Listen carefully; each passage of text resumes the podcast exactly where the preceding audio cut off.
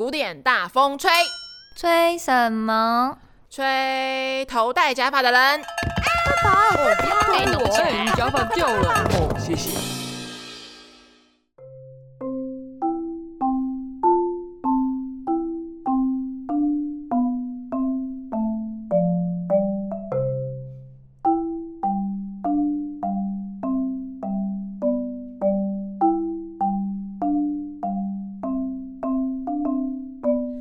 家好，欢迎收听古典大风吹。我是大风，我是 Joy。嗯，我们上一次讲完莫扎特的《乡野怪谈》之后，就是嗯，我好像漏讲了一个东西。什么？就是小时候都会听说，就是听莫扎特啊会变聪明。这到底是真的还是假的？你是说听胎教音乐，还是讲真的叫你听小时候幼儿时期听莫扎特？我不知道，反正就是说听莫扎特的人会变聪明，然后我都不知道我妈有没有莫扎特。好，我要告诉你，这其实不是乡野怪谈，嗯，这是真的哎，就是有一个非常有名的音乐治疗方法，就叫莫扎特效应。然后在一九九三年的时候，有研究指出说，听莫扎特 D 大调双钢琴奏鸣曲可以有助于呃大脑功能增强。然后因为它是有一种。非侵入性神经刺激法可以减少癫痫发作，就是如果它可以，你有癫痫的话，你还会抗癫痫这样。好，所以就是和缓癫痫的一个治疗法。然后，然后以音乐治疗来讲，听说就是莫扎特的奏鸣曲有独特的节奏结构，所以特别适合起作用。你要不要听一下？好啊。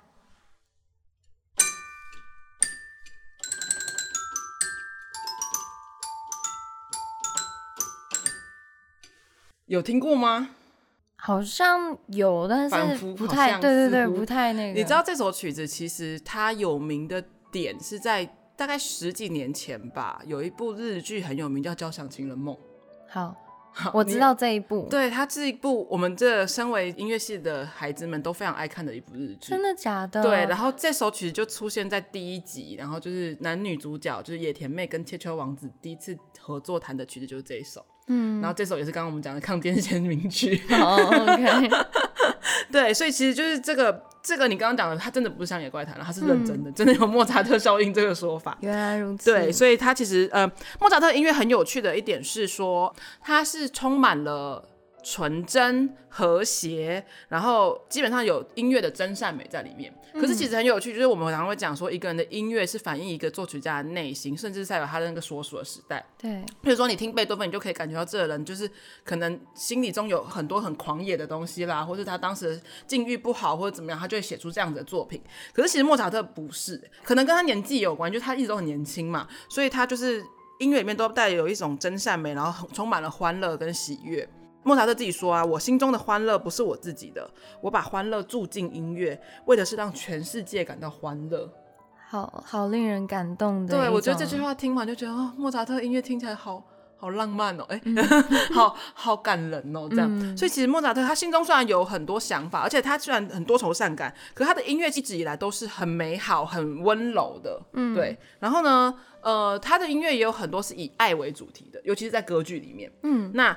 呃，我们上一次有讲到说，就是《费加罗婚礼》。对啊，就是所谓歌剧。那这边我要讲到一些很有趣的，就是我们歌剧还有分为。我们以前有讲意大利歌剧、德文歌剧。那我们上一集有讲到说，像他写的《后宫诱逃》是有名的德文歌剧。嗯、那另外一首非常有名的德文歌剧叫做《魔笛》。嗯，《魔笛》基本上是在他死前最后完成的一部歌剧了。他没有活着看到《魔笛》的首演。可是《魔笛》这首曲子，大家应该非常熟悉这个故事吧？小时候有没有看过他的那种？呃，音乐剧、动画片之类的，有有有，对，它其实故事内容很简单，它的故事内容很像迪士尼动画电影会出现的东西。它的故事背景是在讲古埃及，在讲一个角色叫做夜后。那夜后这个角色在这个故事里面是非常有名的花腔咏叹调，待会我会试唱给大家听一段。然后呢？呃，这个歌剧他在讲内容是说，夜后的公主被恶魔绑架了，那王子就带着一个捕鸟人，为什么是捕鸟人我也不知道，反正就带一个捕鸟人一起去营救公主。结果救了公主之后呢，才就是发现公主好美丽，就陷入了热恋。然后呢，陷入热恋之后才发现，哎，恶魔其实不是坏人，恶魔是一个好祭司，坏人其实是夜后，哎。所以经过重重考验，然后还有经过魔笛，就因为夜后当初我送给那个王子一把魔笛，然后就经过这个魔笛，然后经过重重考验，然后两人就凭着爱与魔笛就在一起了。好，好，这是一个充满爱与摩笛的故事。好，我只是粗略讲一下它的大纲，用比较好笑的方式。可是大家可以去找一下《摩笛》这部歌剧来看，因为它的剧情内容是蛮蛮有趣的。然后这个东西就是叫做喜歌剧。你说的喜喜歌剧是喜剧的意思，就叫喜歌剧吗？没错，这么简单。对，就是喜剧就叫喜歌剧，就是顾名思义，就是就是喜剧版的歌剧。可是它并不是真的都是喜剧，哦、它其实是用一种非常轻松诙谐，然后可是剧本都具有张力。那为什么会有喜歌剧？其实喜歌剧是经由歌剧改革之后而来的。那在歌剧改革之前呢，其实叫做庄歌剧。庄是庄严的庄，嗯，对，所以顾名思义，它就是一个非常庄严的歌剧，嗯，完全就是符合他的呃名字名字，对 对。那庄歌剧呢，其实他遇到剧情就是用我们之前有讲过宣叙调，就是用念唱的方式，然后讲他的剧情，嗯，交代他的剧情。然后遇到角色的心理戏的时候，他就会用呃咏叹调来歌唱，唱出角色内心的台词。嗯，对，而且那时候就十八世纪的时候是流行所谓的美声腔调，用花腔，就是我刚刚讲的那个夜后，就是用所谓花腔女高音去唱。然后也有简单的讲，就是那时的人们就是去看装歌剧的话，就是去看华丽的布景、华丽的配置，然后华丽的唱腔。可是其实实际上内容蛮空洞的。哦，但是你讲的说喜歌剧就是说，嗯。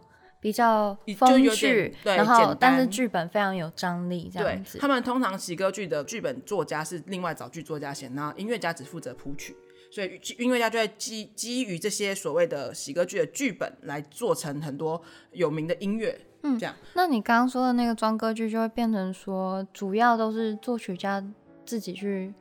嗯，也有就用剧现有剧本改编，嗯，也有用呃，就是作曲家自己写的剧本，但就是技巧很好，很空洞这样。对，就是 等于说大家去看华丽的布景、华丽的歌剧，可是一下就会看腻了。呵呵，所以之后就有所谓的戏剧改革、歌剧改革啦。那歌剧改革之后就出现所谓的喜歌剧，嗯，那喜歌剧就会变成说，就是它的剧本就是非常有内容、有张力，然后也不是单纯的喜剧。有时候其实你知道，现在很多喜剧里面也会掺掺杂了一些。就是人生大道理在里面，嗯，但就内容比较丰富。对，那其实，在喜歌剧真的写的最好，真的就是莫扎特了。嗯，那莫扎特就写最有名的一出喜歌剧，就是我刚刚讲的《魔笛》啦。对，啊，你刚刚不是说要唱？对，我等，我一直看着你。可是你要大家要知道，就是一定大家都有听过夜后这首花腔咏叹调，可是超级高的那个。对，我要必须要说，我没办法唱这么高，所以我用可爱搞笑的方式，我低两个八度唱给大家听，两两个八度。对，所以我要唱了，而且我不会唱原文，又不会唱。就是，哈哈哈哈哈哈哈哈哈哈哈，哈哈哈哈哈哈哈哈哈哈，哈哈哈哈哈哈，我唱不下去了啦！你确定你在唱吗？不是哈？啊，我要说，我真我学东西叫打击乐，我又不是学声乐。不是你唱到后来，我看根本就是在笑了。我是在笑啊，你怀疑哦？好啦，就是大家可以去 YouTube 一下找一下那个，搜寻一下夜后的花腔咏叹调，因为它真的是非常耳熟能详，嗯、大家应该听我唱那一小段应该有印象吧？其实大家打夜后啊或摩笛之类的，就是最常跳出来的应该就是这一段了。对，就是非常有名的夜后现出他的真面目。然后就是他是一个坏蛋这样，所以这是一个呃我们有名的歌剧。那其实莫扎特一生中最重要的也都是他的歌剧创作，因为他有一阵子都一直觉得说他人生志向就是要写出一出好歌剧。可是他其实人生写了超多出好歌剧，不止这一首了。对啊，对啊。当然大家有兴趣的话都可以去找来听听看哦。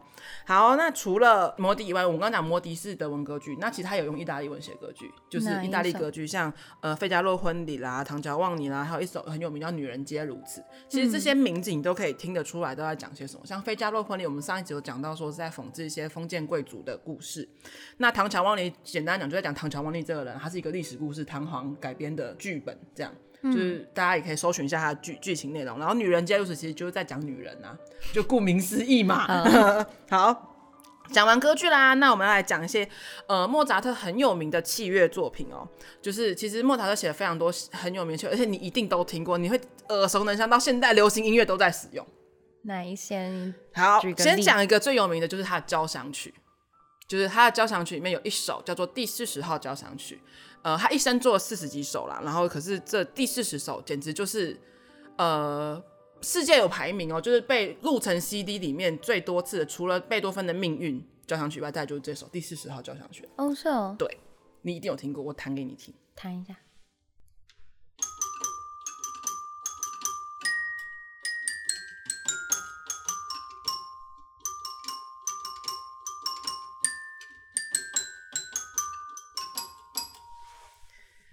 你有没有想到什么流行歌？这个就是 S H E 的那个。对，这首歌叫做《我不想，我不想，不想长大》。好，我真的不会唱歌啦。啊，不要唱了，不要唱，大家都知道。好啦，其实哎，说明 S H E 还唱出了莫扎特心声，他不想长大，嗯、他也长不大了啦。对了，好啦，所以这首歌其实真的。你不听，你不知道他是莫扎特吧？真的，对，真的，对，他就是莫扎特第四十号交响曲，嗯、所以大家有兴趣还可以找他全曲来听听看哦。好哦，除了这一首以外，他还有一首经典到不行，每一个大概三岁小孩都有听过的歌。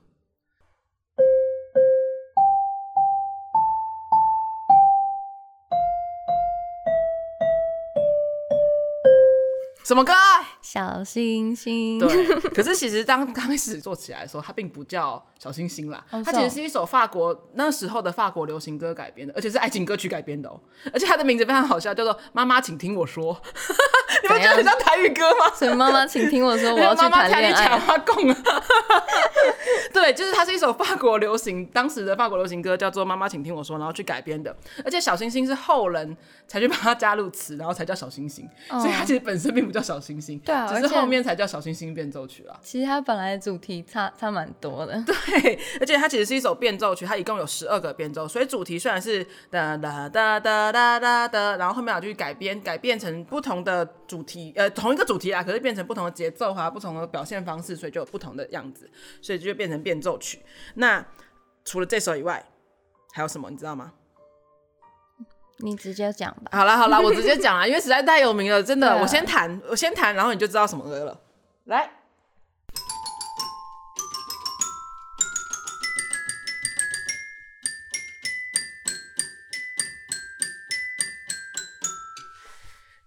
我知道这首歌叫做有名的土耳其进行曲，嗯、然后它是出自呢这个 A 大调第十一号钢琴奏鸣曲。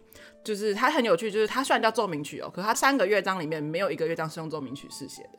还记得我们上一次讲海顿的时候讲到说，奏鸣曲有分奏鸣曲式跟奏鸣曲，可是奏鸣曲式不一定用在奏鸣曲，对，也有可能用在交响曲。所以其实奏鸣曲虽然叫奏鸣曲，可是它这三个乐章没有一个用奏鸣曲式。你们觉得自己已经很复杂了，我在念绕口令了。好啦，所以其实这个很有名，就是它第三乐章是进行曲，所以就是这个是我们知道的土耳其进行曲这样。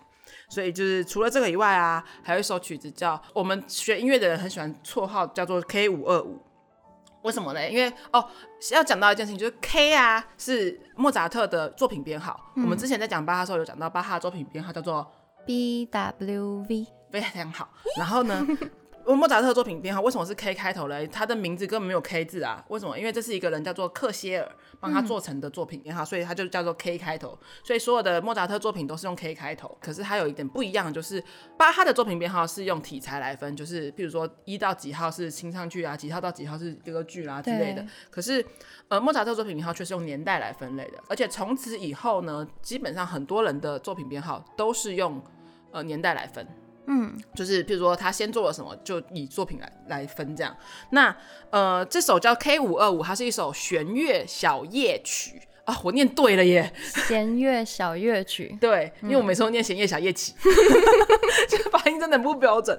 然后这首歌非常有名呢，就是所有人也一定也有听过啦，现在来听听看。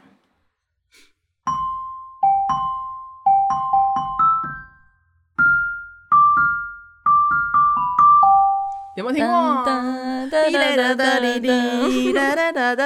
对，所以它是一首弦乐小夜曲。那它的作品编号是 K 五二五，我们通常就昵称它叫 K 五二五，因为这曲子也是被改编成各式各样不同的版本来做文章了。嗯、所以呃，世界知名到我已经不用再多说什么了吧？那小夜曲顾名思义就是晚上听的很轻松诙谐的小品，来作为一个娱乐，就是大家吃完晚餐之后来听来作为娱乐的，所以叫做小夜曲。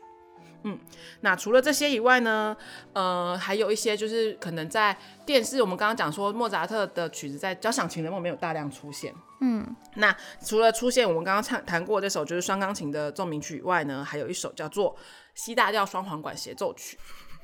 这曲子名字都很不亲近。对，因为它就是没有什么曲名啊，就是它除了有几首是有特别曲名以外，其实它这些曲子它通常都没有曲名。可是这个曲子。基本上，呃，也是因为《交响情人梦》才红的啦。其实它本来就很红啦，就是你学这个乐器，如果你是学双簧管的人，双簧管叫做 oboe，就是有两片簧片来震动发声，叫做双簧管。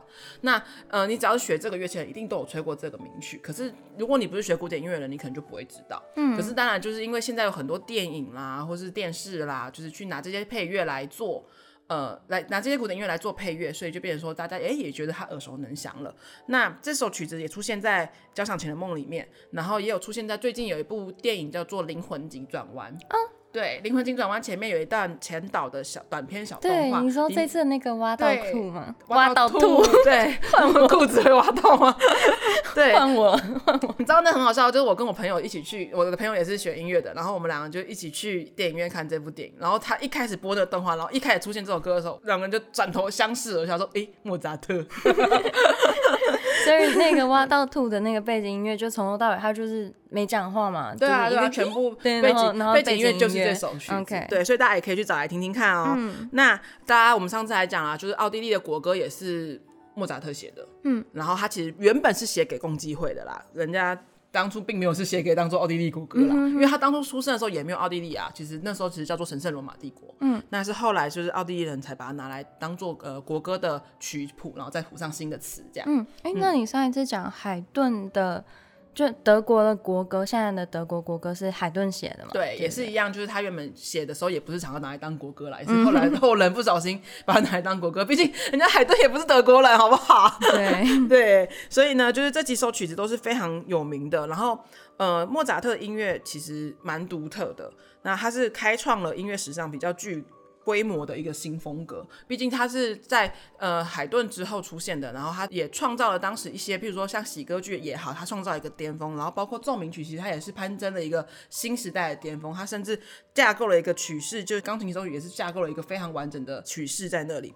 然后呢，他可以说我们是古典乐派最精华的年代就在他身上，毕竟就只有短短三十五年，可是可见你知道古典乐派其实真的非常短，就是除了莫扎特以外，莫扎特去世之后，代表古典乐派最精华。期结束，可是还有一个海顿啊，海顿还没过世啊。在过了十八年之后，海顿的离世才是真正关闭古典乐派。那后面还有一个人叫做贝多芬，他其实承袭了这两位古典乐派的大佬的精神，截取他最精华的部分，然后又自己充满开创性的去发展下一代新的路程。然后他的作品就充满了革新精神。那这个人就是呃我们伟大的。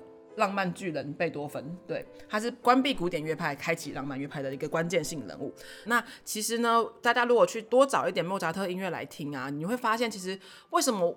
大家都会觉得很奇妙，说我们学音乐系的人为什么一听就知道说，哎、这是古典乐派的？就算我想不出它是什么曲子，我也可以很明确讲说，这一定是古典乐派，或者这是浪漫乐派，或者这是巴洛克的事情。其实，大家我们去找这些乐曲来听，你会发现他们有一种既定的架构。古典乐派为什么叫古典乐派？就是因为他们的架构很完整，它不会像巴洛克比较还不再确定。然后巴洛克比较多是属于就是双主旋律去走，可是到了古典时期开始就会有慢慢的就会有说有主旋律在哪里，可以很明确知道它的主题想要表现什么，然后它也比较多一点心理的色彩，所以其实呃，在听这些音乐的时候呢，也可以去试着分析看看，就是哎，你能不能听得出来说这是巴洛克曲子还是古典乐派的曲子？这个部分再努力看看，好，加油！好，观众朋友也可以自己去呃找来听听看，然后这些大家熟知的名曲以外呢，也可以去找一些就是他们比较冷僻的作品啦，就是也可以听尝试听听看，能不能听得出来这是一些莫扎特的作品。嗯嗯，好，好，那我们今天节目就到这里喽。我是 Joy，我是大风，我们古典大风吹，下次见，拜拜。